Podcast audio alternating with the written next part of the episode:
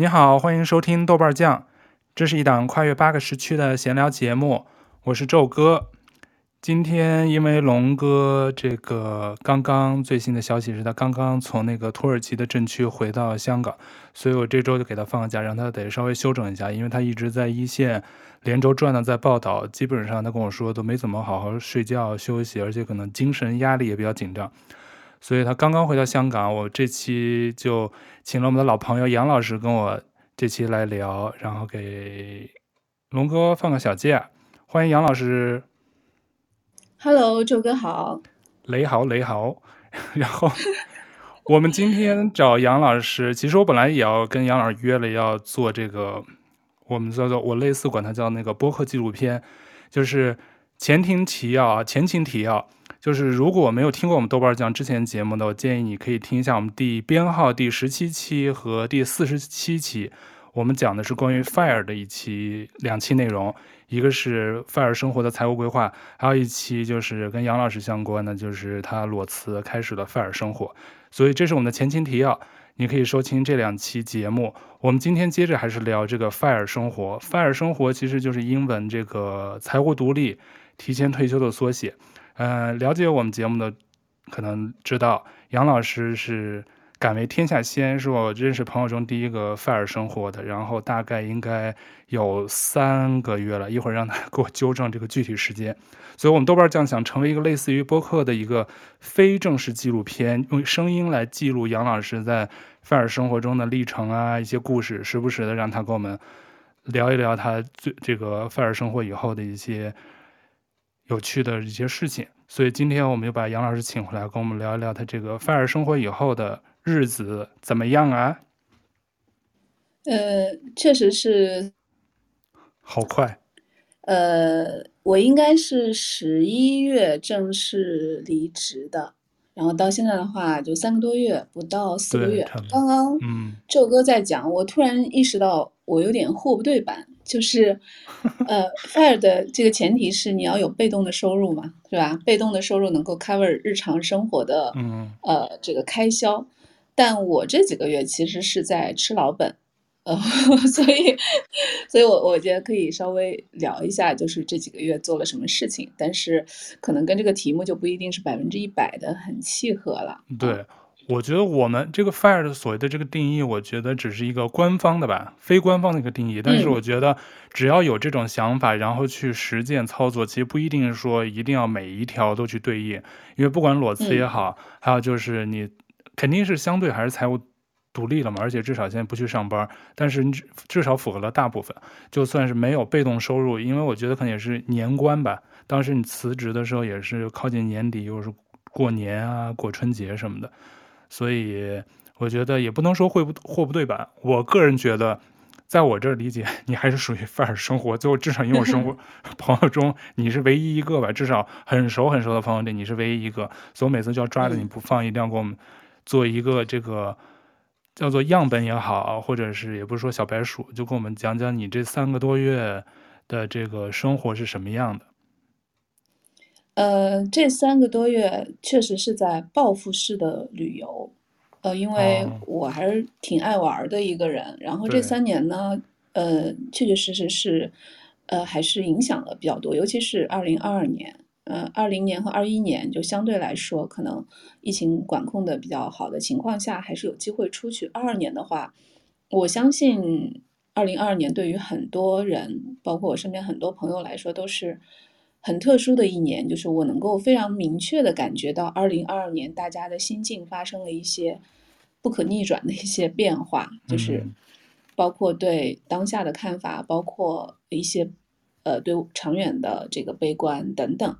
所以我是觉得我二二年没有，我二二年算是比较幸运的，就没有经历过一些呃突突然的事情，比如说被拉去方舱啊等等，嗯，呃，但是我 somehow 我确确实实觉得二二年就是还是压抑了自己的很多需求，所以在我有了这个自由度之后，呃，我这三个多月基本上在北京待的时间就比较短，像一月份我算了一下，我在北京大概只待了七天，在我北京的家里面没有没有住过几天，就基本上，当然一月份有过年，我也回了家，因为去年也没有机会回家，就基本上在外面。然后我自己稍微看了一下，还蛮巧的，我其实完全没有刻意呃说我要去哪里去哪里，但是我基本上是从十月底十一月初开始，呃，绕着就是。就是东南西北转了一个圈，就是 去了一些、哦、呃，有些是我过去去过，然后觉得很舒服的地方，有些是呃过去没有机会去的地方，然后正好东南西北四个角上都稍微走了一走，所以呃感觉还是蛮充实的。尤其是前半段的话，其实国内还是有疫情管控的政策的，呃，其实还是比较艰难的。但是我觉得我当时就还挺坚持的，我觉得我都。呃，已经离开了自己的岗位，我已经不赚钱了，我已经放弃了很多东西。嗯、那我还是想做什么，只要客观条件允许，我就尽量的去去去做吧。所以大概两呃分成两段，第一段还是在管控的情况下穿越层层的烽火线，然后后面的话，嗯嗯，我应该去的第一个地方。嗯对，第一个地方是贵阳。贵阳我其实在二一年夏天去过，呃，去了贵阳，然后去了那个，呃，就是大小七孔。当时是夏天，我感觉也蛮好的。然后这次又去了贵阳，主要的任务是去吃贵阳的食物，我都非常的喜欢吃，就是很辣的，就是酸酸辣辣的，我喜欢吃。然后，呃，去了泉州，泉州我过去已经去过两次了。泉州是我，我记得好像之前我们在节目也有聊过，泉州是我特别推荐的一个地方。所以今年我也是跟我的一个好朋友，呃，一起去了泉州，第三次去泉州，然后去了两次潮州，潮州也是我特别推荐的一个地方，就是，对我我我在一个月之内去了两次潮州，然后我有一个朋友是潮州人，他说我已经两年没有回家了，你去的比他都多，对你你你怎么一直在回我老家？然后去了呃三亚和海口，呃。嗯呃，然后去了一趟云南，云南我主要是去了西双版纳和普洱这两个地方，我过去是没有去过的，就是没有玩过。我、嗯、我们在西双版纳曾经转过机，但是没有没没有就是旅游过。呃，这就是差不多是从呃东南西南，东南和西南，然后我在春节之前去了新疆，春节之后去了东北。就差不多绕了一个圈。哦，那，那你真是你，你从北京出发，先去最南边，就西南那边都玩一圈，然后新年这块管控基本上没有了嘛，就自由飞了嘛。然后我知道你去了新疆，大雪纷飞的，然后年后又去了东北，又从西北直接到东北。对，就我我自己没有意识到，我我就去东北的时候，我有好几个朋友都在我朋友圈下面留言说，你是在就是。打卡嘛，就是四个角分别钉了一个钉子，我才意识到啊，哈，真的是这样。孔雀东南飞，你这是。但但你你出去玩，你你这因为是是境内的那个报复性旅游嘛？但是你觉得旅游 就是这过程中，因为我当时也看你经常发一些朋友圈，然后咱们也稍微小聊一下，你发了发照片。嗯。那你这次这个旅游给你印象最深，跟原来？没有辞职出去旅游，你觉得心情上啊什么的，开销上啊支出上，你有什么变化吗？还是就是玩个爽的那种心态？呃，我觉得心态还是有变化的，就是呃，一个是消费，就是过去的话是自己感觉是时间比金钱要宝贵嘛，嗯，因为就上班族时间总是缺的，呃，所以肯定是愿意。花时间就是花钱去买时间，这样就是不是不是特别会去注意旅游的开销。我这几个月其实我给自己的一个定义就是说，因为过去三年相对来说还是比较压抑自己，嗯，呃，所以这几个月我没有立马就要求说啊，我虽然说不挣钱了，我一定要很节约什么的。我我给自己的一个概念就是，我就当是在放一个稍微长一点的假期。然后我该怎么生活还是怎么生活，但是因为我自己时间上没有那个紧迫性了，所以我就不需要说，比如说我一定要某一天走，某一天回来，呃，我这样的话，我什么机票啊就可以买比较便宜一点的，或者是比如说避开周末、工作日等等，我就觉得我不用太受这些东西的限制。但是当然我也没有特别去压抑自己，就是该吃吃，该喝喝。呃，然后第二，我觉得这是一个心态。第二点就是，大多数地方我是自己去的，但是但凡是能够约到朋友的，我都尽量的跟朋友一起去。所以这次，呃，去泉州、去潮州，其实都有朋友在陪我。嗯，呃，就是我其实蛮感慨的。那天我看到一段话，就有个人说，在疫情的时候，我们大家都在互相讲，说等到没有这些限制了，等到可以的时候，大家一定要多见面。嗯，呃，但是。管控的措施其实刚刚取消了几个月，大家好像已经把这件事情忘了。呃，其实人是会这样的，嗯、就每个人 其实都会这样，所以我会不断的提醒自己，就是这个其实不仅仅是现在，我觉得我大概从二零二一年我就一直跟自己说，呃，能够跟自己喜欢的人、朋友、家人见面的时候，无论付什么样的代价，我都要去。所以从那个时候开始，基本上如果有朋友说，哎，我准备什么时候去什么地方，你有你有时间吗？只要我的时间可以允许，我都会。尽可能的一起去，因为就是很很不容易，对，是，所以对我就虽然泉州跟潮州我都是去过不止一次的地方，但是因为这次是都是跟不同的朋友去，嗯，我就感觉还是很好。就是我们哪怕什么都没有做，就是在那儿呃泡个茶，就是扯扯聊聊天，也觉得挺开心的。所以我觉得这一点是我想在以后也不断的提醒自己的，就是因为人其实很容易忘记这些东西，很容易因为有了一些琐事，所以不是有那句话嘛，就是你说哎有空吃饭，这种话就可能会我们再也不会一起吃饭了，就是以后就是那今天有空吗？明天有空吗？就是说改天来家玩，那今天有空吗？今儿去能去你家玩吗？对对对，就是我我就会觉得说，还是要人为的去创造一些机会，呃，这样见面的机会吧。就是所以这一点，我是我是希望说，哪怕是啊、呃、疫情过去了，呃，跟朋友之间也能够能够尽量的做到。呃，第三点我感触，就是我，我想，因为你也很爱出去玩嘛，就是可能我们都会有同样的感触，嗯、就是你去不同的地方，有些地方都没有去过。但是，一去你就会觉得这个地方很亲，你就会觉得这是我的地方，嗯，在这个地方很舒服。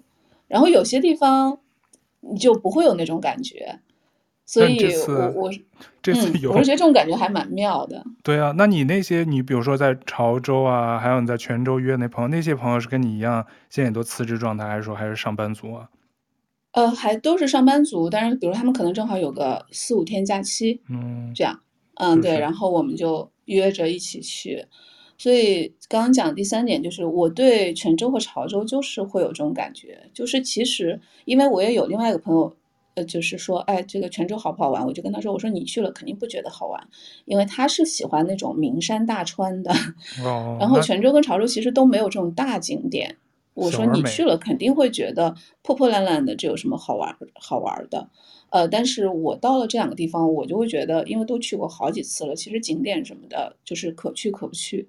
但是就在街上溜达溜达，随便走走，包括我跟我呃一个朋友，我们一起去的泉州，我们俩就是每逛个两个小时，就会说，哎，回酒店躺一会儿吧。我们就会回到酒店，分别刷一会儿手机，然后再出去。我觉得这种呃地方也对，人也对的感觉，就是。就是像你那个很累之后泡了一个热水澡一样，就整个人特别特别的放松。但是有些地方我就找不到这种感觉，我就会觉得我一辈子都不会再去了。是我们不是地图炮，是某些地方哈。这这次你去的地方，我觉得呢，你是不是可能还是喜欢像新疆，应该也不太会再去吧？那种地方，我看你哎，新疆我会去。哎，你讲讲你的这个奇遇记吧，因为我知道你在新疆刚好碰上那个。大暴雪嘛，当时新闻也是，是吧？零下三四十度。所以我说，哎，我说在加拿大这已经见惯不怪，但是我觉得在国内，对，所以我可以去加拿大了，对吧？对啊，我就说你已经，对啊，我说你已经适应加拿大的气温了。那你说说加拿，呃，不是加拿大，你说说新疆，新疆你这次感觉咋样？呃，去新疆其实非常偶然，因为我咱们上次聊过，我不是买了一个随心飞吗？对对。可是我就始终。不能够回本，因为这个随心飞的那个有效期，大部分时间国内还是有这个管控的，所以航班经常取消。那么它取消之后，因为比如说我酒店也订好了，或者我后面跟其他人约了行程，嗯、我就没有办法说啊，你取消之后我再顺延，我就要自己再花钱去买机票，因为往往那个时候机票已经很贵了嘛。就本来我可能花个四百块可以买到的机票，然后到了临近的时候他给我取消，我可能就要花一千多去买，所以这样一来二去，这个随心飞始终不能回本。那么他马上就要结束时间的时候，我就很不服气，我就想不行，我一定要回本。我想我都不上班了，还回不了本，这个实在是让我让我觉得对啊，不不太爽。然后我就想，我一定要去一个最远的地方。最远的地方是哪里呢？就是新疆，对吧？呃，然后我就订了一个乌鲁木齐往返的机票，呃，然后我再订了一个从乌鲁木齐出发的一个，就是北疆环线的一个小团，哦，就是四到六个人的小团。因为在因为新疆实在是太大了，而且它很多地方就是没有高铁嘛。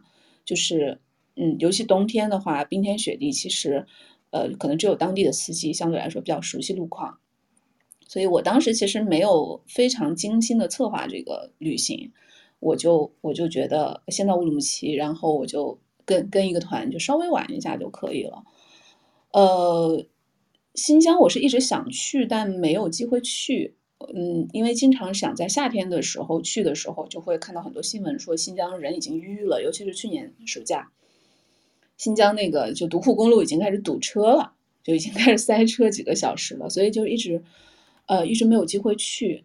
呃，但我去了之后就非常奇怪，我就到了乌乌鲁木齐，我就感觉很舒服，就是非常熟悉、非常舒服的感觉。嗯、然后在乌鲁木齐住了两晚。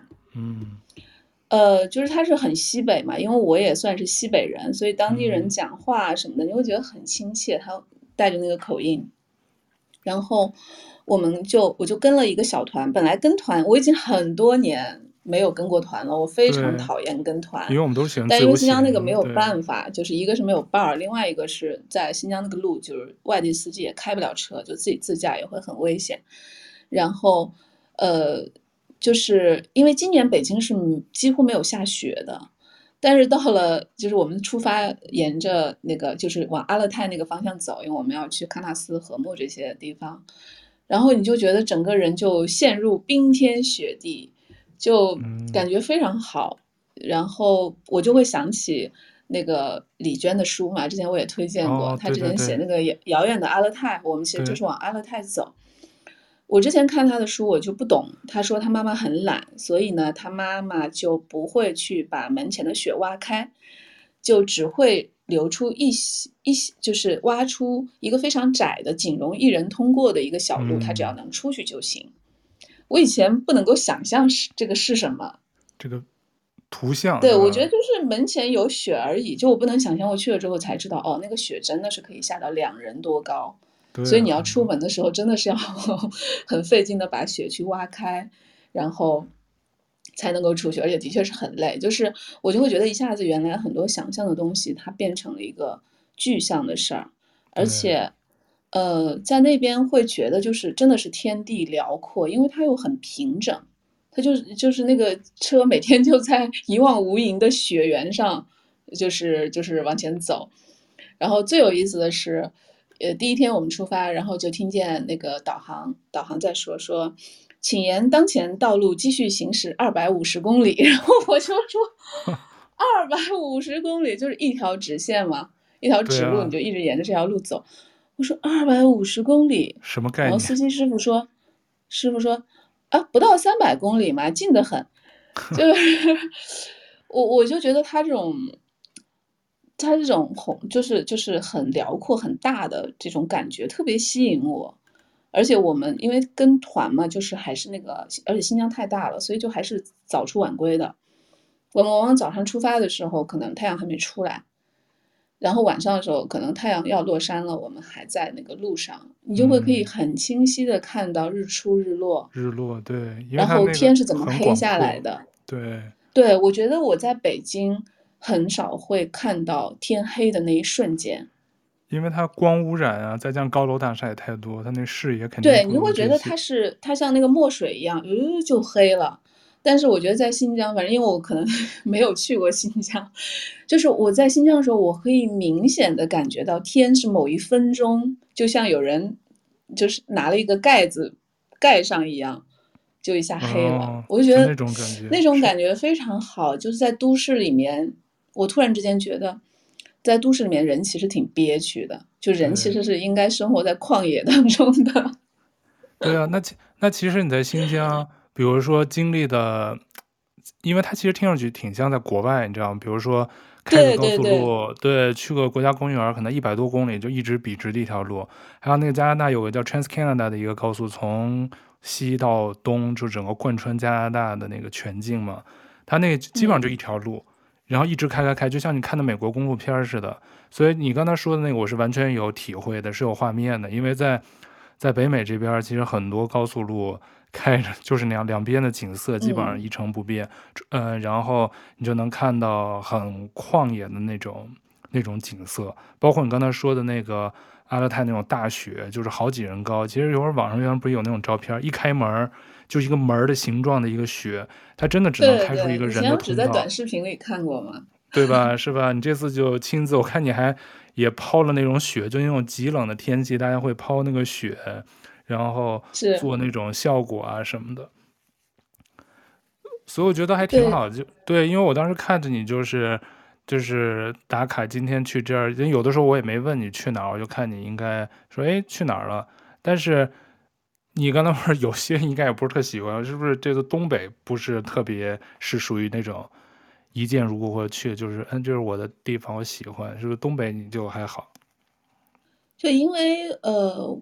我呃，我是春节前就是去的新疆嘛，大概一共，因为其实本来是大概呃八九天左右，哦，对对对。后来因为我们被暴雪困在了禾木，对对，对，因为和木就是一个村子，就是一个小村庄，然后通常大家的行程在和木，就除非是滑雪的人，在和木只会待一晚，哎，就把几个所谓的景点看一看，然后就会到喀纳斯去。嗯所以它不是一个大家会停留很久的地方，但是我们上山，首先我们等待上山就等了两天，因为我们从乌鲁木齐一天开到它那个下面一个城市叫布尔津，布尔津就是大家歇歇脚的一个地方。嗯，嗯，但是布尔津据说也是一个网红城市，我现在觉得“网红”这两个字我听见有点怕，就有点怕，就是对啊。呃，它有点那个俄罗斯风格，因为那边可能跟哈萨克斯坦接壤啊什么的，它就会有一些俄罗斯的风格，所以就是据说也很多人去打卡拍照什么的。然后我们第二天其实就是从布尔津出发，要往山上开，然后我们就在山下那个岔口那边等了大半天之后，说路不通，我们就又回到了布尔津，又住了一晚，第二天又重新出发，但运气还算好的，第二天路好了，我们就上去，上去之后，喀纳斯应该今。今年是就是呃就是暴雪来的比较早，因为当地人说这种雪通常是三月份会下，哦，一月份就下。但是今年相当于就对一月初的时候就连续暴雪，当时就是我觉得这时候讲出来都特别的那个矫情。当时在我们在和睦也是天天下大雪，我们出去就得打伞，通常下雪就不打伞嘛。嗯。然后打伞是真的，因为那个地方就是小村庄，很安静，就真的能听见雪落的声音。我在说雪落的声音不是一个形容，我都蛮想哼唱起来这首歌。对，就很，我觉得就是那个白噪音特别舒服。哦。然后他就这样连天连夜的下大雪，那个路的的确确是因为我们上山那个路本来就很难走，就完全封封锁住了，不能上也不能下。我们就在那儿住了四个晚上。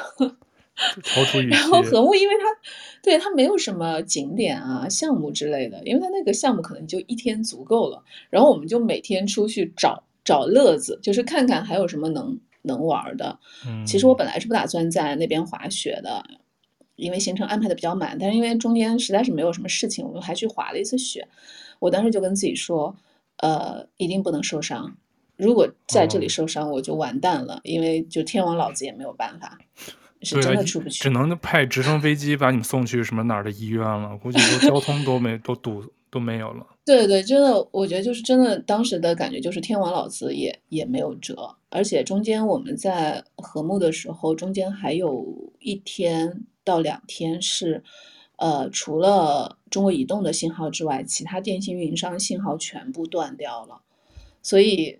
就很好玩，很原始。大家就很多人，他是手机完全没有信号，而且和睦当地的那个很多 WiFi 也都断掉了，就没有地方，就就跟外界失联了。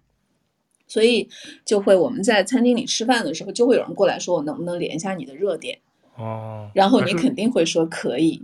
哦，对，我就觉得这种感觉在城市里已经不会有了。呃，就是我我我我我远离这种感觉太久了，我我特别喜欢，就是因为当地我我在禾木经历了我人生中目前为止的极寒，就是零下三十四度。哦，对，我记得是。对，就是我过去可能最多经历的是零下十五度，就是北京有时候非常冷的时候有到过零下十五度，因为我当时还没有去过东北。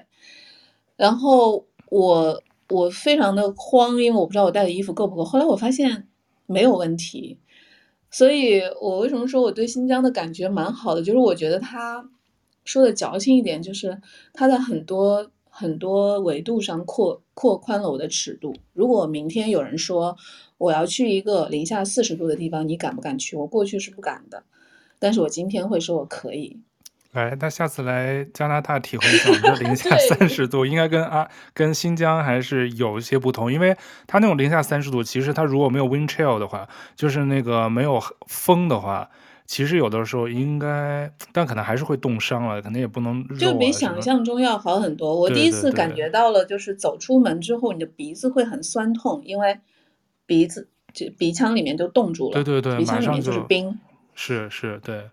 然后还有就是，如果你把那个帽子啊什么一戴，然后呼出来的气，眼睫毛什么马上就结霜什么的。对对，那个、眼睫毛、头发上面都是像那个就是老人一样，就马上就变成白发苍苍。我过去没有这种感觉，我觉得它虽然只是一个很小的东西，但是呃。我觉得说的大一点，就是我觉得它增强了我的自信心，就是它让我觉得我可以 handle 这个东西。因为其实去新疆之前，我非常犹豫。我当时有两个选择，我当时就想是要么去新疆，要么去云南。嗯，云南我就觉得我非常自信，因为我很清楚云南的天气。我觉得对，呃，十几二十度的天气，然后我，然后云南也都是小地方，然后现在很多是高铁连接起来的，我就觉得那个、嗯、那个场景我很熟悉。当时出发之前，我觉得新疆那个地方，我有一种我没有办法 handle 它的感觉。但是现在，我会觉得你如果有人说你要不要去一个极寒的地方，我觉得我不会有那种犹豫，我我会觉得嗯没有问题。就是这种小小的自信，其实对我还是挺重要的。对，就是其实尤其我知道你现在心态，比如说肯定跟原来在在职上班的时候感觉不一样，所以也是一种突破这种。心理预期或者什么舒适区的这种一种小尝试，因为我觉得大部分都市人或者就是正常没有在这种大东北或者生活过，可能或者会觉得哇，一听零下三十多度就觉得不敢想，都不是不不是人住的地儿，都觉得南极北极可能都温度比这个高。嗯、我们这经常有时候来股寒流，原来零下三十多度也会有，有时候一个月都不会超过零下零上。嗯，所以我原来就没来北美的时候，我可能也有点觉得。就心理上突破不了那个，我说哇，零下三十度是人能待的地儿吗？后来其实如果 在我们这儿待久，就零下二三十度，有的时候冬天是一种常态，就是会有。但其实如果它大太阳啊什么的，其实你在外头走，就保护好，它也不太会冻伤的话，其实也没有想的那么可怕。有时候你不听天气预报，可能你也自己体会不到零下二十度跟零下二十五度多大的差，或者零下三十度。但是其实我对吧？但我觉得挺好，就是你有这么一个尝试。嗯，我觉得也算是特别的体验吧。就因为可能本来你预计的去新疆不是这样的一个行程或规划，但是有的时候旅途中就这种小的一些突发小状况，但不是那种坏的结果的。其实有时候你回过头来想，可能记忆最深的其实都是那些突发小状况让你记忆犹新。是，然后说回到东北，因为我是去的长白山，我 是没有在冬天去过东北的。我其实。有几年了，我每年都说我一定要在冬天去一趟东北。当时没有想过新疆，也觉得太远了，不方便。嗯、我觉得长白山不是不好，就是它太呃，就是太完备了，就是因为它是肯定是更方便、更出名嘛。它对于大多数人来说，去长白山肯定是比去新疆那边要方便的。然后同时它又有雪，雪也不错。就是它的配，因为我们其实是住在一个那种呃休度假小镇里面，里面就是餐厅、嗯、酒店、雪场都有。然后中间我们有一天是报了一个一日游的团，嗯、去呃那个漂流和看就是长白山的天池什么的。就是我觉得它就是很商业化、很完备。它现在当然很规范，因为我去因为我知道过去东北的旅游是很不规范的，你可能会被宰。对。现在其实都还比较规范，都是明码标价，也没有什么那个。但因为它太商业化了，嗯，我觉得对我来说就缺乏很多挑战。就比如说，呃，所以我是我也是跟我一个好朋友去的，然后因为他是南方人，基本上没有见过雪，哦，所以我们到长白山，他会觉得哇，这个雪好大，我当时就特别想说，比我们新疆差远了。比我们新疆。然后就是它一切都是，比如说我们去长白山天池，我才知道去天池一步台阶也不用爬。全部是坐车，我们从下面坐大巴车坐到半山腰，哦，然后从半山腰再换那个越野车，四人一辆的越野车，一直给你开到天池的边上。我是觉得这个对于没有这个选项吗？如果我想没有选项，对，哦，我是觉得对于呃很多家庭旅游，比如带孩子带老人来说是很方便的，呃，但对我来说，我就觉得嗯，就是有点没意思，就没有灵魂的一个一个登顶。对，然后再加上长白山比较有名，所以人还是挺多的。虽然他，我相信，因为我们是过完年，过完这个正月十五去的，人肯定已经少很多很多了。嗯，但是以我的以我的观点来看，人还是太多了，所以我我就觉得这个就就就就稍微有点过于程序化，明白吗？就是很程序化的一个安排，就，就是你到一个地方有几个景点。你去看一看，他没有什么沉浸式的体验。对，我理解你说，就是没有那种体验感，就是按部就班跟打卡似的。反正我到了，我登顶了，拍张照，然后什么都给你安排妥妥当当，没有什么会节外生枝的可能性，也没有什么不可操控，都是一切都在掌握的感觉。然后我们到天池，因为肯定要上天池去看一下。然后其实我们在那儿停留的时间非常短，因为 天池大概就是它相当于是一个火山口嘛，它大概只有三分之一的地方是可以站人的，因为其他地方都是山。我上去之后就发现，那三分之一的栏杆旁边密密麻麻站满了人。照片照片，所以我们也就打了个卡，拍了个照，就匆匆下山了。因为那个地方你也没有办法，没有什么可可游览的。哦，就那我大概能理解。就像有些有些旅游景点这样，哎，你一说我就想起来，我上次看新闻就说那个泰山，嗯，应该是泰山。泰山不是登那个泰山也很有名吗？但是但是我没去登过泰山。他们其实泰山的门票说你可能要爬好几公里。那个售票处是在一个半山腰，嗯、就不是说你还没有登登山就开始卖，哦，所以它是有点就考验你的这个毅力，你得都爬到那个售票处了，因为可能好多人没有爬到售票处就已经不想爬了，就会折返了。明白。所以他会 设置在那儿，我觉得还挺有意思，就是你人都到那儿，那可能到都到了，你肯定才会买一张票，那你可能去攀顶的这个可能性才增加。如果有的人可能没有到售票处就就折返了。所以我觉得他那个设计还挺有意思的，但至少会让你一个挑战，包括峨眉山啊什么的，都会是让你去爬嘛。像你说他可能是不，因为我没去过长白山，但听你这么说，就是一个特别中规中矩的一个热门旅游景点，什么全国五 A 级旅游风景区的感觉。是风景，我觉得是不错，但是就是说，我觉得对我来说，第一呢，人有点多，虽然肯定比起过年，我估计只有过年的十十 十分之一，但还是就是你。因为它的点很集中，因为大家都是坐大巴到某一个点下车，那人就会集中起来。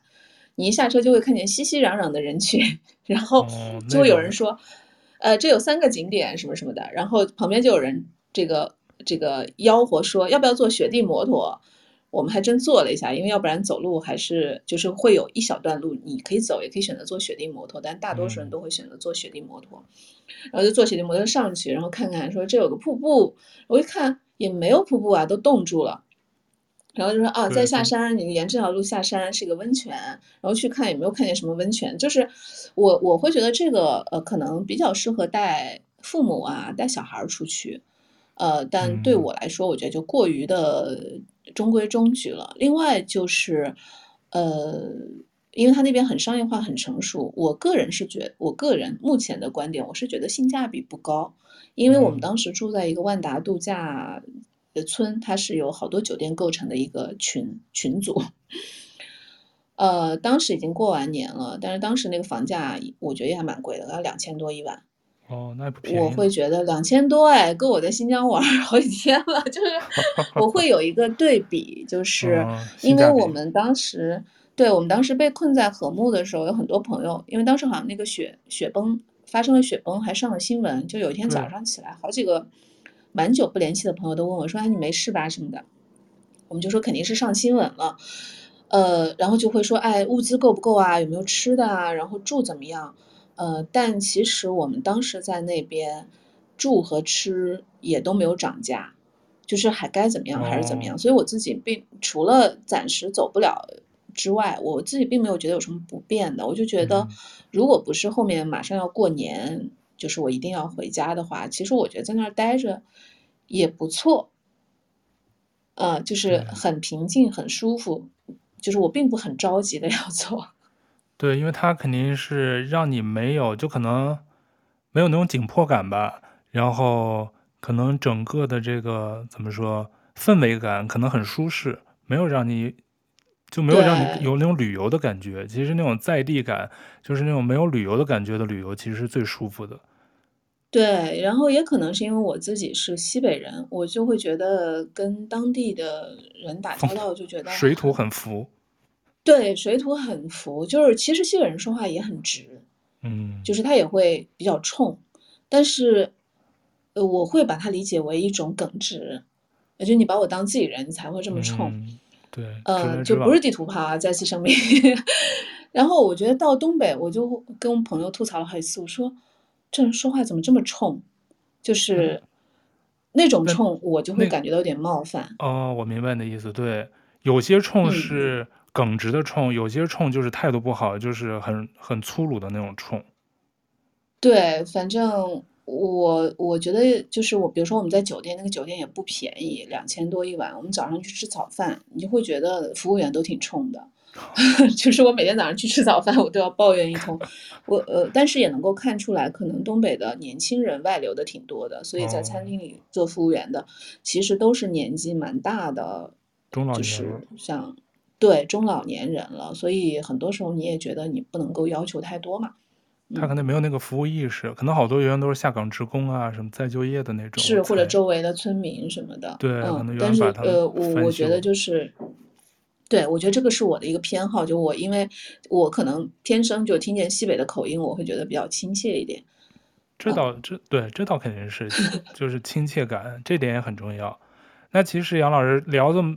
聊了一会儿，我觉得其实你这个裸辞，所开始这个 FIRE 生活的前这一百天吧，大概有一百天，嗯，基本上围绕的就是玩儿，基本上就是报复性旅游也好，就是从从南到北、西北、东北，整个基本上绕了大半个中国，绕了一圈儿。嗯、呃，春节前基本上是这样，然后我其实二月一号的时候，我写了一个。呃，计划 就是二月份要做的事。来分享，那二月份也都过半了，这下头对啊，我也想问呢，你下一步 就后头这样有啥计划？我昨天也跟你瞎聊，就是聊我们这期要聊，嗯、我听你说，哎，你这个苗头不对呀、啊，我就说今年我可能要回国。你说，哎呦，那趁着我在 上班之前继续。我说你这个苗头不对，你不是要 fire 吗？你这是我们的这个标杆跟 role model，我们还指着你呢，你可别我们。这还没一年呢，我说还没一年呢，你不会就回去上班了，动心思了，是咋个计划的呢？呃，对，因为前面几个月我确实是有意的在放放纵自己，我就想说这三年都没有好好的休假，我这三个月我就休假，怎么了？就那种感觉啊，就是弥补一下自己。然后在我心目中，春节确实是一个节点。对，所以因为我正好是一月三十一号回到北京的，所以我就写了一个我二月份要做的事情。哦、现在二月份过半了，我觉得我大概一半一半，就是我觉得一个是办一些签证，就是因为放开了嘛。虽然不准备马上出去，但是因为现在现在其实国内办签证排队排的非常就是非常久。哦，据说那个美国签证的面签，就如果是第一次签的话，得去面签嘛。已经排到五六月份了，嗯、呃，然后像办什么申根签之类的，也也也所有人都在排大队，所以我是想着趁着有时间把签证先办一办，因为弄这些东西也蛮花时间的，就是把比较方便办的签证先办下来，呃，这是这是一个事儿。然后二月份我要做的事情，呃，第一个是我要那个减脂，就是因为这三个月已经很瘦了，你还减啥脂啊？啊，没有没有，我我其实是基本上是达到了呃这三年的体重的巅峰吧，就是呃，所以我想二月份的话，就是还是比较认真的，稍微更加健康一点，呃，然后第二个是办签证，我现在已经把我二一月三十一号写的日记找出来了啊，啊念一下，念一下。第二个是办签证，把能办的签证办一办。第三个是每周至少运动四次。含两次力量训练。我今天早上八点钟刚刚去上了团课。哦，很棒，很棒。对，因为我基本每周会去健身房，还有我的呃，我有呃自己的私教课，但是因为那个健身房很远，是我原来工作的地方，所以我大概每周只去一次，然后可能会上个一到两次团课，哦、然后自己在家里再练个一到两次。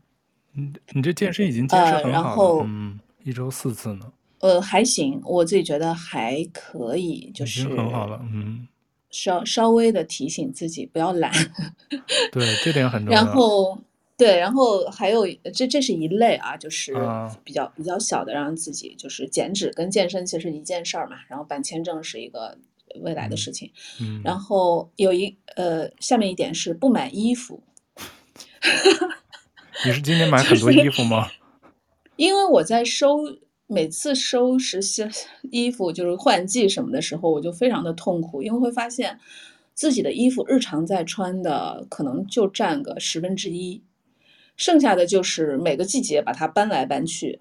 哎，我好像也是哎，呃、我觉得我上衣好多，但经常穿来穿去就那么两三件，而且好多衣服我都很少去碰，就一直叠的就放在那儿，束之高阁。是的，呃，对，就是会发现就是穿上让自己觉得很舒服的衣服其实是很少的，然后我过去，我其实这三个月没太怎么买东西，因为人老是在外面，你也不太方便收，然后如果不好的话也不方便退，所以这三个月其实还好。就我再提醒一下自己，就是，呃，呃，尽量的，就是除非有特别特别喜欢的，我过去大概每周可能都要买买。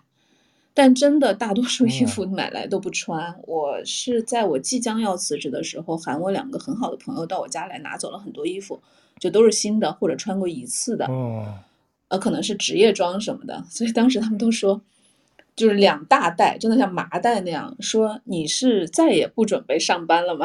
就把 这衣服都送给我们。没事，你上班再买。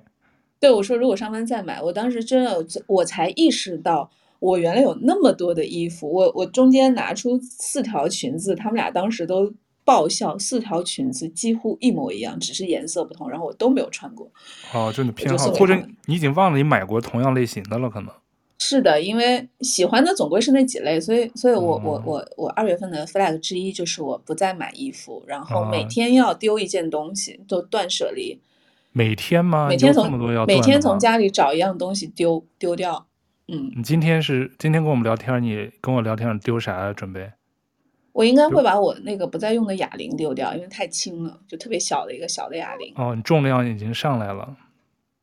呃，我觉得对它对我来说没有太大用处了。反正我就每天在家里寻摸有什么东西可以扔的。哇，你这一天一样其实也不少，你最后万一没得丢怎么办？丢手绢吗？最后？就是其实家里的废物还是挺多的。哦，但。嗯啊，你还还有吗？你那日记上写的二月二月，然后然后剩下的是学习类，有两项。哦，这点好，分享一下。一项是把 B 站上北大心理学系变态心理学的课程重温一遍。这个课程其实我非常的推荐，因为它是视频，是嗯呃变态心理学。哦、北大心理学系的两个教授，嗯、呃，对他们两个，首先就是这个这两个教授开课的时候都讲说，这个翻译其实是有问题的，它更多的应该叫异常心理学，就讲所有异常的心理情况。嗯、呃，我觉得非常有用，是因为呃，我觉得我们日常的教育当中其实是缺乏心理健康的教育的，所以很多人都会在人生的某一个阶段被一些情绪问题所困扰。嗯，但其实这些问题都不是自己的问题，就是它都是有答案的，都是有解的，是，是吧？嗯，对。但是我们不知道到哪去寻找答案，所以很多人其实是经历过非常长期的痛苦，然后可能找到了，可能没有找到。我觉得这个课非常好的就是，因为北大这两个教授真的水平很高，把课讲的出、嗯、呃叫什么深入浅出，非常的有意思。对，我经常吃饭的时候就把它投屏，投到电视上，然后看一下。其实他会讲几乎我们能够遇到的所有的呃情绪的问题、心理的问题，然后他也会有一些些的解答。我觉得看完这个最大的一个收获就是你会放松，你会知道说这不仅仅不是我的问题，呃，不是我主观上的问题，这甚至都不是一个问题，因为人类都在面临这些问题。这个很普。普遍性的，很有共性。对，认识到这一点，我觉得就人已经会放松一半了。哦，就是我觉得这个好。说我，嗯，我之前看过，我觉得非常好，所以我我这这这个比较比较简单，就是我要把这个课再从从头到尾看一遍。嗯，对。然后与与之配套的就是我要把我之前读过的一本书，我又拿出来了。这本书很厚。六百呃，大概差不多七百页的一个 A A 四 A 四的这个书，就比一般书大一半，叫那个津巴多普通心理学。我觉得这个也应该也是心理学最普及、最系统的一个教材。哦、呃，其实这也是在我自己情绪有问题的时候，为了自救，呃，去学习的一本书。哦，我看到豆瓣九点三分呢，还很高的分儿。对，我觉得这几年对我来说最有帮助的事情就是自学了一些心理学的东西。对，你不是还考了证书呢？变得对，对，放松了很多。就是我觉得人其实是很简单的一个动物，嗯、就是呃，人其实只要放弃自我责备，就会好很多。但是人往往在有情绪问题的时候，很容易自我责备。你会觉得，哎呀，是不是我没有做好？我怎么这么脆弱？为什么人家都很好，就我不好？我觉得读一些心理学的东西，最大的收获就是你可以把这个东西放下来。对对对。然后，对，然后还有一个，嗯，对，还有一个学习的点就是，就是重新开始学习我的俄语。哦，你的第二外语。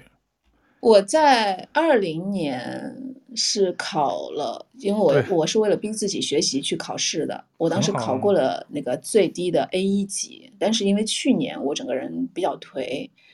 其实去年应该去考 A 二的，但我没有考，所以我想这个月就把这件事情再重新拎起来。但这件事情坦率来讲，到今天二月十六号了，我还没有做。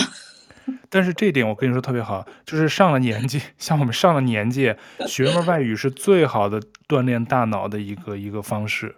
就不管你学什么方言也好，外语当然更好。就像我原来学法语，但老被人说说，啊，都学了那么长时间，居然还是说不出来几句完整的话。哎，但是我记得，所以学外语真是一个特别好建议啊！建议大家都想把这个脑子练起来，除了打麻将，觉得学外语是一个特别好的练脑子、防止大脑退化的方式。哎，那那个杨老，我记得当时不是还学粤语呢吗？粤语都 Lingo 已经学好了是吧？也没有，就是我，呃，我之前一直坚持，就是我当时还在上班嘛，我在每天通勤的路上，我会用那个学一下，然后，呃，大概，然后他就会每天说，你已经坚持八十五天了，你已经坚持多少天了？然后我大概有两天没有学之后，他就给我清零了，我就 很生气，放弃了。但我觉得我粤语有点基础，因为我在广州还是生活过两年的，对，所以。我就觉得能够点菜就好了，因为，哦、呃，对，多邻国那个学习特别有意思，它它真的那个不同的语言的起点是不一样的。粤语一开始就是让你学点菜，就各种点菜，什么我要吃虾饺，我要吃这个那个，就是都是点菜。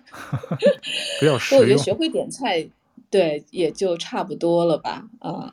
对，也可以，因为我当时在 Duolingo 上学的是那个法语嘛，就是它其实刚开始都特简单，其实到往后其实还是有点难，就是它不停的测试，你要 challenge 它下一个 level，你不想再学，要做一些题，过了它才能让你 level up，才能升，放到中阶了以后就稍微有点难，可能刚开始就是笑着进去，哭着出来那种，到后来我那 Duolingo 后来我也都没学，我只是 是就是挺难坚持的，还是对对对，能坚持，嗯。然后我本来想也想用它学俄语，但是我后来觉得很难，因为俄语的字母，因为俄语不是用拉丁字母的，俄语是用那个叫什么西里尔字母，所以就是就是因为多邻国你是要打字的嘛，他有时候会让你写一个单词什么的，那个对我来说太难了，就是俄语的字母，因为长得非常非常奇怪，我觉得如果是在书上，是你让我抄写，我都会方便一点。嗯、但是在键盘上去打它这个字母，对我来说就我就特别花时间。操作起来，嗯，操作起来比较麻烦。嗯嗯啊，那还有啥吗？你这二月份感觉要干不少事儿呢。对，我二月份基本上是呃，就是两类事情，一类是呃身体类，一类是学习类，精神类、灵修类。精神，对对对，大大大概是这样，因为。呃，我感觉我减脂的这个目标可能是已经达不成了，那就放到三月继续，就是、因为二月份短，你可以挪出三天。就很难，现在这个年龄确实很难。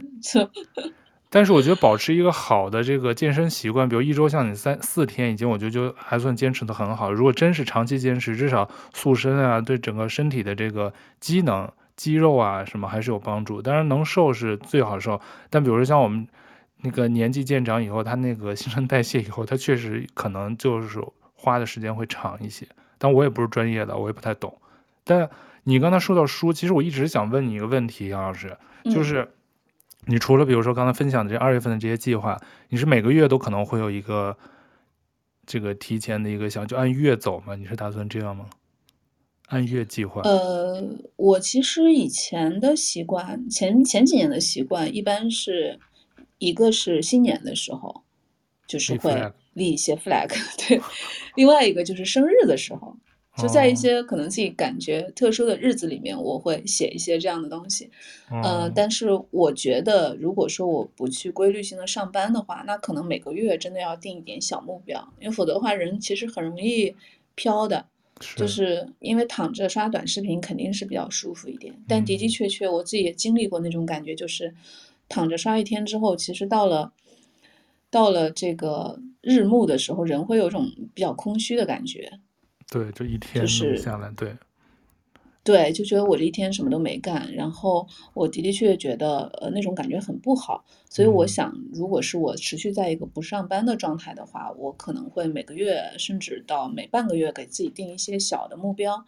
人总是有拖延的，我自己拖延症很很厉害。我最近就在处理一些小的事情，就会发现拖延症还是还是有伤害的。比如说，你有时候我的一些积分没有去兑换什么的，我觉得这种积、就是、哦，这种拖延症，我还以为是，我还以为你跟龙哥一样的那种拖延症，就是说了完全不做。呃、不是，对，就是我会想到一个事情，然后就想，哎呀，明天再弄，不着急。然后就这样子，哦、我到去年年底，我在宜家原来有好几万的积分，因为我原来在那儿买。买了不少家具什么的，哦、然后就全部归零。然后比如说我过去什么别人送我的，对，送我的什么那个餐饮的储值卡也都过期了，我都没有去吃过，就几百块就没了。就是我最近在家里发现不少这样的东西之后，我就觉得 我要稍微 就不要不要拖延。那你这应该交给我打理。像我如果碰到这种跟积分兑换啊，就这种就是白拿，就是这种有。有优惠实惠的，我觉得是第一时间就会用掉，绝对不可能拖延。我觉得第一时间把它全记在日历上，全就全就是消费掉，全就兑换掉。对，因为原来就会觉得，因为我我觉得去年大家其实是丧失了一种时间感，我到现在我都不习惯，现在是二写二零二三这几个字，嗯，去年整整一年我都不觉得去年是二零二二年，我总觉得是二一年。啊，所以就就就会就会这样。呃，我我我最近就是是嗯。对，我最近就会收拾一下这种东西，然后就也是为什么我要丢东西，就是因为很多东西放在那儿，其实自己都已经忘记了。然后，呃，我会觉得其实它还是会占用你的一些实体的空间也好，或者脑子也好，我尽量的把它弄一弄。所以，呃，然后回到昨天咱们俩讲的啊，我觉得，嗯，有几种可能，就是未来未来这个 怎么样？就是我春节之后跟朋友吃饭，朋友就说：“你还不去上班吗？”我说：“我还没玩够。”哎呀，首先这么早催什么上班？上什么班？才三个月就憋不住了。哎呀，一定要坚持。首先，确实确实觉得没有玩够，就是有很多地方我还都没有去过。比如说，我也跟你讲过，说我还想去一趟西藏，因为西藏我也没去过。嗯，诸如此类的。然后，呃，包括说。一些呃，国外现在都可以去了嘛。我最近我在我朋友圈里看到，我最近好多朋友在泰国，所以那天我问你，我、嗯、会觉得大家怎么都跑去泰国了？然后，对，还是相对比较近，然后暖和吧。现在去北美、去欧洲可能都不是特别舒服，所以我还是想说，因为如果我回去，不管去哪里上班，我第一年肯定还是要拼一下的，就不可能我上班第一个月我就要休长假什么的。所以我我还是希望能够持续一段时间。然后第二的话，就可能会看一些有没有一些自己能够就是自己做的事情。对，这是我想问你的。做一个 part time 或者一个呃什么，就当一个咨询的顾问啊什么的。这个我最近可能也会跟一些朋友聊一聊啊，就是跟一些呃，不管是工作上合作的伙伴还是朋友聊一聊，呃，去看一看。我觉得如果说 OK，就我也我也不想什么做大做强，我觉得只要它能够 cover 我生活的成本。让我没有那种焦虑感，因为咱们上次聊的时候我也聊过，我说我不确定我是不是三个月之后就开始很焦虑，因为只花钱不挣钱。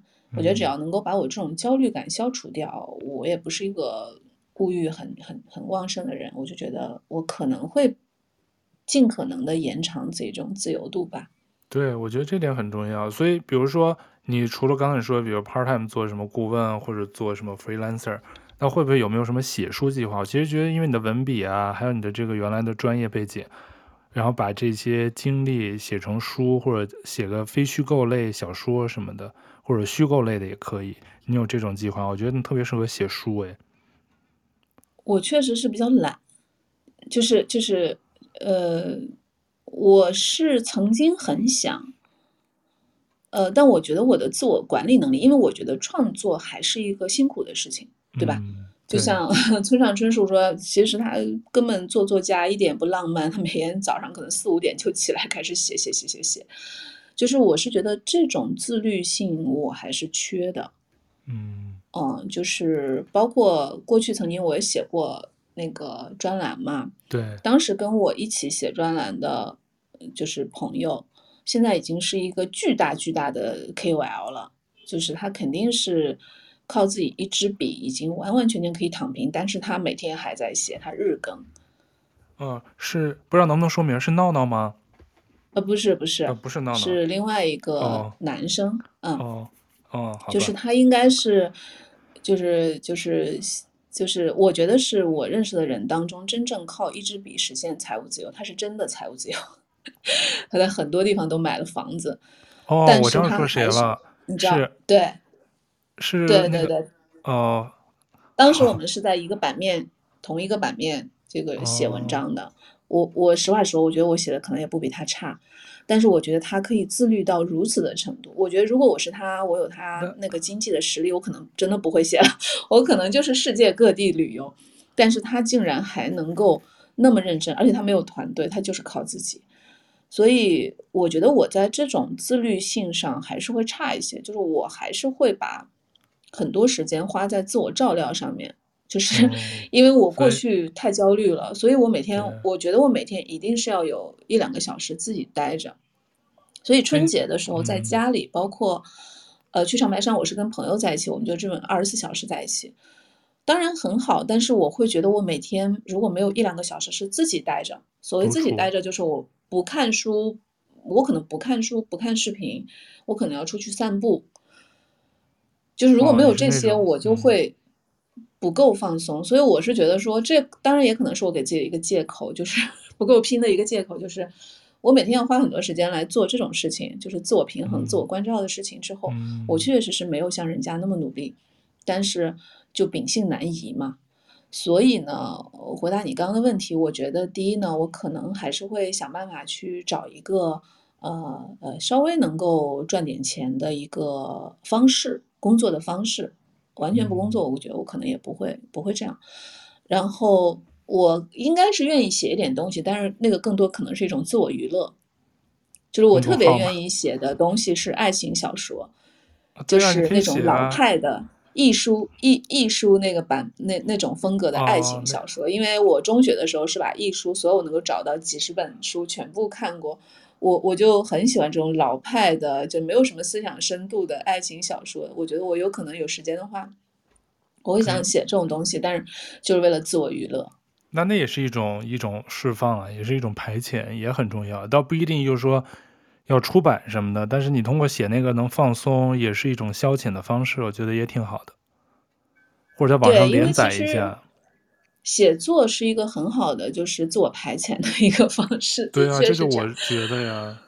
在心理学上也是，所以我之前也看过一些广告，就什么心理学的训练营，就会让你写写写，就是其实大家都很有倾诉的需求。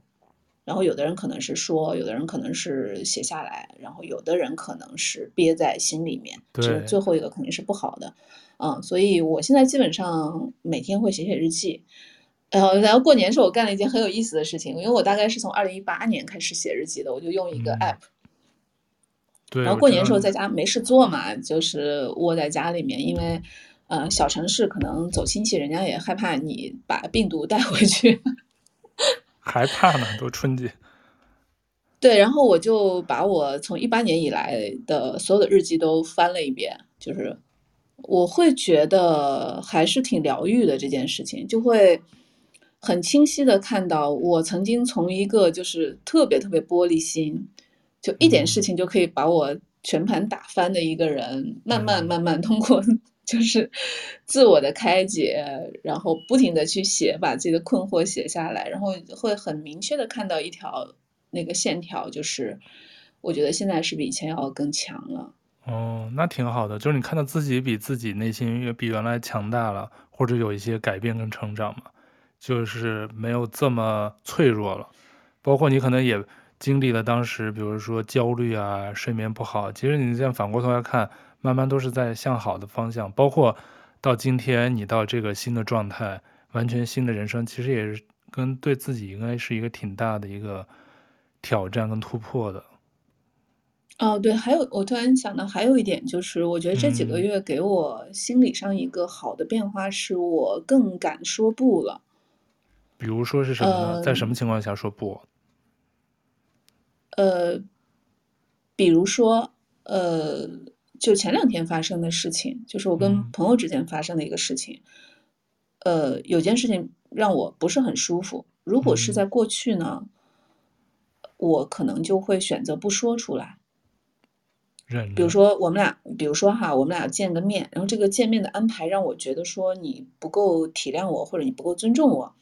过去我会带着这种不高兴的心情，但我还是会去做这件事情，因为我特别的不会说不。嗯但是在那之前，在这件事情的中间到之后，其实我都会很不舒服，对吧？这都是可以想见的。嗯，呃，那么前两天我非常下意识的，我就选择直接讲出来，我说：“那我明天就不去了。”我说：“因为我们俩很熟，所以我跟你说清楚我为什么不高兴。”做完这件事情之后，我有一种很高很开心的感觉，就是 我以前是不敢这么做的。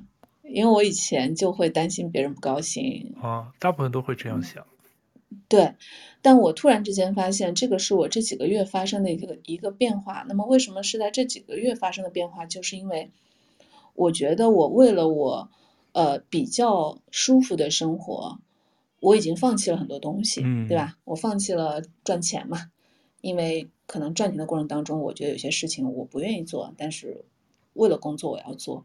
我已经为了这个所谓的舒适，放弃掉了这些东西，我承受到了承受了一些财务的压力，那么我就不想再让自己不舒服了。嗯，所以我突然间意识到这一点，嗯、对我就会觉得我我不想让自己不舒服了。当然不是说我想干什么干什么，见人那个那不是那种，就我就会觉得我会尽可能的把一些让我不舒服的事情就是就是处理掉。但我过去是。真的是我不敢跟别人讲不，甚至不敢表现出来不高兴。但其实你这个不高兴又不会消失。所以之前呢，我我有的时候跟朋友见面，因为我这人是属于特别守时的，就我跟任何人见面，我们约的十一点，我肯定十点五十分就到了。嗯，所以过去有的时候跟别人约见面，我三不五时会变成那个生气的人，就是如果对方迟到的话，我会很生气。因为要等别人，但是生气我又不说，就我又不好意思讲你迟到了，我不开心。但是人家可能还能看出来，因为我觉得你会表现出来，还是多少对，我会表现出来，而且我自己又很难受。如果我表现的很凶，我回到家我又会内疚，你明白吗？嗯，就是特别的纠结。就是如果我没表现出来，我会觉得我很火。就是就是，如果我表现出来甩脸子，然后对方跟我道歉，我回到家我又很内疚，我会觉得哎呀，这个这个我何必这样呢？但我现在就觉得，其实呃，就是能够坦率的、温柔的把自己的想法表达出来，是一个更好的做法。我但我以前不会。我觉得是这几个月教会了我这件事情，就是，呃，既然已经放弃了那么多，那么就不要不要再勉强自己去做不开心的事儿。我觉得这个还挺重要的，对我来说，这个是我最近的一个感触。嗯，那你当时比如说说完不那个朋友，你觉得效果跟结果是你想要的方向吗？处理的？呃，我觉得还蛮好的，就是，呃，他就说，哎呀，不好意思，那个我我这几天也是太忙了，我没过脑子。嗯。呃，我就说没事没事，我说 我，然后他跟我呃穷道歉，我就跟他说，我说我说你再这样道歉，我就不好意思了。我说真的是因为咱俩之间很熟很熟，所以我选择跟你说出来。嗯，我就会觉得这个技巧非常非常简单啊，我觉得可能放在比较会表达自己的人那儿，他从小学就会，但我真的是这个年纪我才学会这样去表达自己，就是用一种不别扭的方式去表达自己。我觉得很多人，包括我自己。呃，甚至我这次过年回家观察我的父母，我会觉得我们都，嗯，咱们之前聊过，就都不太会好好说话。嗯，呃，父母明明想表达爱，但是他表达出来的是控制。用反向。呃，我明明想表达我的不满，但我可能不好意思表达我的不满，我会去指责他其他的事情。对，对，我觉得这个是 A B C 吧，但是我也刚学会。反正这这个东西真是每个人可能处理啊，跟性格各方面，因为你可能以我对你的了解，你可能就是情感上比较敏感啊，还有就是可能有的时候遇事儿也会想的比较多，就是怎么说，可能因为你自己就像你刚才说的，你可能经常会对自我关照要求也比较大，比如你心里的这个平衡感，所以你每天可能自己心里也装了很多事儿，但是你同时对周围的朋友有的时候。可能你可能有时候不觉得，但是可能周围的朋友还是能感觉到你的情绪的波动啊、变化什么的，是是吧？是的，是的。所以这个东西就是这种平衡性，尤其跟很熟的朋友，确实有的时候那个度也很难把握。但是我个人觉得，如果真的很熟，其实应该把话说明说明白，就是一种礼貌的方式，把话挑明。其实比大家别别扭扭全都不说，因为我也会碰到这种，就是。其实很熟，但是我又不想表达出来。但其实就像你说的，回去以后自己特生气，特别闷气。嗯、但是而且你多少对那个对方的朋友会有一些，就是这种情绪，还是能让人家感觉到。其实最后大家都没有很高兴。其实还不如就是把话挑明，然后翻个片儿。其实这样，因为我觉得大家现在这个这这已经都活得很累了，大家都在藏着掖着的说，就是那种低语境高语境说话嘛。所以有朋友就是说，有的时候该低语境就低语境，不要高语境去玩那些话术。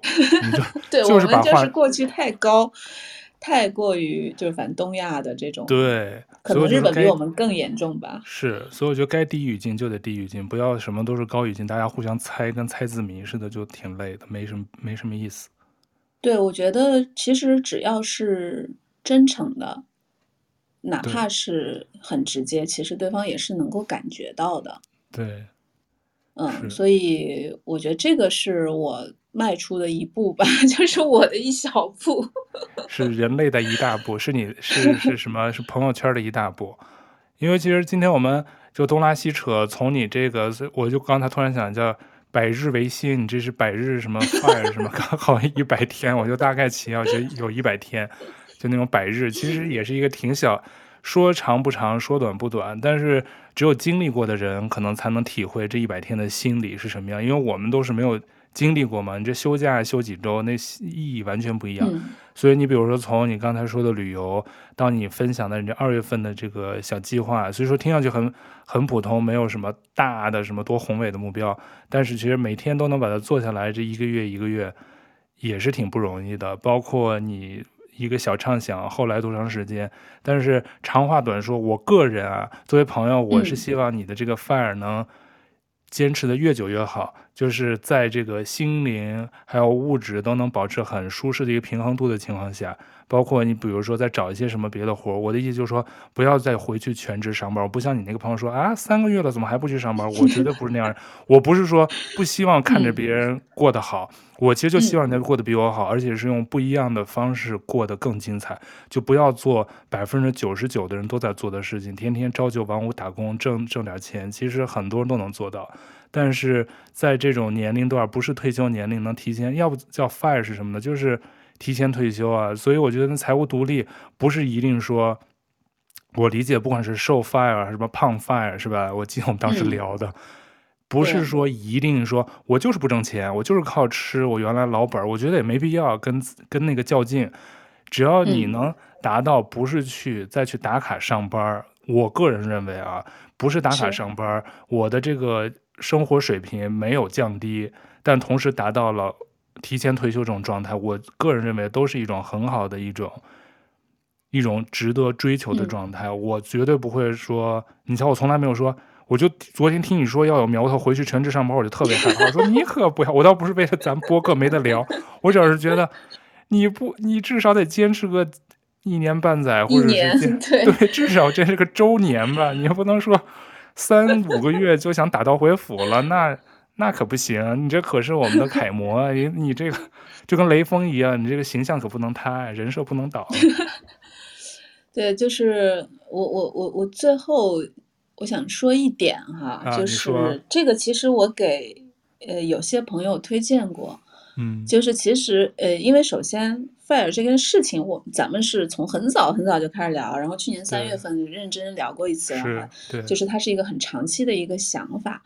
然后在我去年犹豫不决的时候，嗯，哎，我忘记有没有跟你讲过，因为那个时候就是，呃，整个氛围都比较压抑，整个社会的氛围都比较压抑，嗯，呃，然后当时我为了排遣自己的这些情绪，我就看很多脱口秀啊，然后包括一些国外的专场啊什么的，嗯嗯，都有自己说过，其中，对，其中有一个专场还是。给了我巨大的力量，呃，回头我可以把这个，嗯、呃，就是美国的一个，啊，是那个红石秀吗？啊，不是，是是那个，就是美国的一个很有名的脱口秀演员叫 David Chappelle，嗯，我知道他的一个专场名字我忘记了，我到时候发给你，可以放在 链接里面。就是，他是一个很小的专场，是在一个小酒吧里面，就他就坐在吧台上，观众就在他的周围。他的专场其实不是特别搞笑，那个专场的最后，他讲了一个他曾经看过的一本书的一个寓言的故事，就是一个皮条客的故事。呃，这个故事比较长，我在这儿就不讲了。但是我非常非常推荐所有在人生当中犹豫不决的时候，可以去看一下。我觉得他给我巨大巨大的力量，让我去，就是哪怕付出一些代价，去选择自己希望过的生活。哦，所以从那之后，我觉得 David Chappelle 就是我的神。哦，我记得你当时发过一个朋友圈，就是你当时也跟我推荐过那个他的那个 talk show。对，因为他那个讲的一点也，就是他不是为了搞笑，因为他因为很多人说不喜欢他，是因为他很自恋，他不断的讲他的观点，他不是那种观察式的，什么生活当中一个小细节搞笑的，我跟你们讲一讲。他讲的其实是都是就有点像一个传教士一样讲自己的观点，嗯、但是我觉得他那个观点非常的。呃，触到我就是人生中会有很多很多各种各样的诱惑，嗯，呃，就像我觉得我现在每个月拿到的工资，就之前啊，可能就像那个萝卜一样，是吧？嗯，我们之前聊过，我总会觉得说，我就再坚持一个月，我就可以拿再拿一笔钱，嗯，对对，很多人我就可以过得舒服一点，我就可以再去买一个包。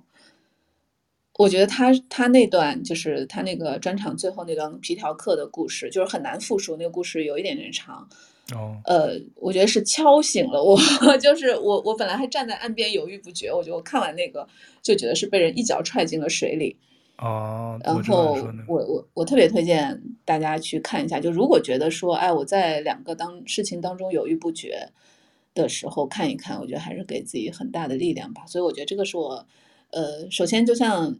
你你周哥说的，我希望我可以坚持的久一点，然后我也希望我的这个生活可以过得比较的有方向感，就是不要陷入到我一开始的担心，就是哎呀，因为不用上班了，所以我是不是每天熬夜，然后早上起很晚，然后没有一个自己日常生活的一个节律，然后最后把自己搞得疲惫不堪。嗯、对对对，因为我身边有的朋友就是，呃，他倒不是说不工作，他因为是长期属于自由职业。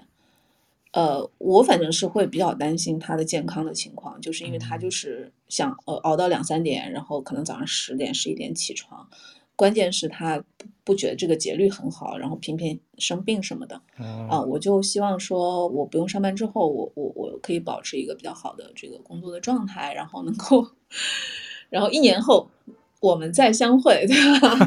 对，就是、我我可以说，只要我们豆瓣酱还在。对啊，过个什么节点，milestone 什么的，你再回过头给我们讲讲你的这个经历。我就刚才开头说的嘛，就跟语语音类的这个纪录片一样，记录一下。虽说你是个案，但是对我们这些周围没有这么多开始这种勇敢的 FIRE 生活的人来说，都是一个榜样或者是一个参照吧。可能至少每个人不一样，嗯、真的开始肯定每个人的想法呀也不一样。但是我觉得像你不停的自我警醒自己啊。然后不想走什么样的路，我觉得其实你的目前听上去是你的方向其实很明确，也不会是进入那种那种漩涡里头，所以我也挺期待你能继续更多的百天，嗯、更多的一百天，然后 跟我，对啊，更多的百日变成，对啊，就像婴儿一样，从百天、一岁、周年什么的，只要我们节目还有，就就都请多来跟我们聊聊，除了其他的话题，然后最后。对啊，在那个播客笔记里头，你也可以看到杨老师刚才推荐的那个脱口秀的那那一期专场，大家有空也可以去去找一下这这一期专场来听一下他说的，让把杨老师从岸边徘徊推入水中的那一个最重要的段子是讲的什么的那个故事。行，那今天我也谢谢杨老师这个，谢谢，对，百闲之中抽出时间跟我聊这期。对，我其实很想讲一些故事，但是真的是没有。就比如说，如果有一些，嗯，呃，就就确实是没有。但我觉得刚才分享一些旅途中的一些小的记忆点呀、啊，包括你分享你二月份的这个小计划，我觉得就比较实际，就不一定就是说，嗯、因为我也不是说期待着你一百天真有什么惊天动地的什么大故事要跟我们说，其实就是这些细枝末节的，然后。你一些修修补补，比如说通过看视频、心理类的，然后做一些这个事儿那个事儿，把人生把每天都填满，其实也挺好的。我个人觉得比龙哥天天在那刷抖音，他就是应该好好听一下这期。他就就虽说在上班，但他可能也是一种释释放压力吧。是，白天压力大，我非常理解。对，所以他那个对，因为在我也不只摘他。嗯，在我就是工作特别忙的时候，就是好像咱们之前也聊过，我我好像之前就是讲我二一年到二二年就是没怎么看书，原因就是因为工作很忙，然后真的工作忙的时候，下班就只想弄一些浅薄的事情。是是是，嗯，所以我也理解龙哥说的那个，所以大家可能人生状态不一样，所以有的时候。对，也不能强求每个人都是步调一致，但就我个人而言，我也希望你这个每天生活都开心充实，是发自内心的。嗯、然后我们私下就还还可以继续交流，然后有空你再来聊聊你的下一步的 FIRE 生活，希望你过得开心、健康、充实。啊，谢谢谢谢谢谢。嗯，那就谢谢杨老师这期来豆瓣酱做客。谢谢谢谢，希望下次龙哥也在，然后我们就可以再听到龙哥的那个笑声和歌声。对，我们就没有他的歌声跟那个魔性笑声加持这期。那好，那谢谢你收听我们这期节目，我们下期再见喽，拜拜，拜拜。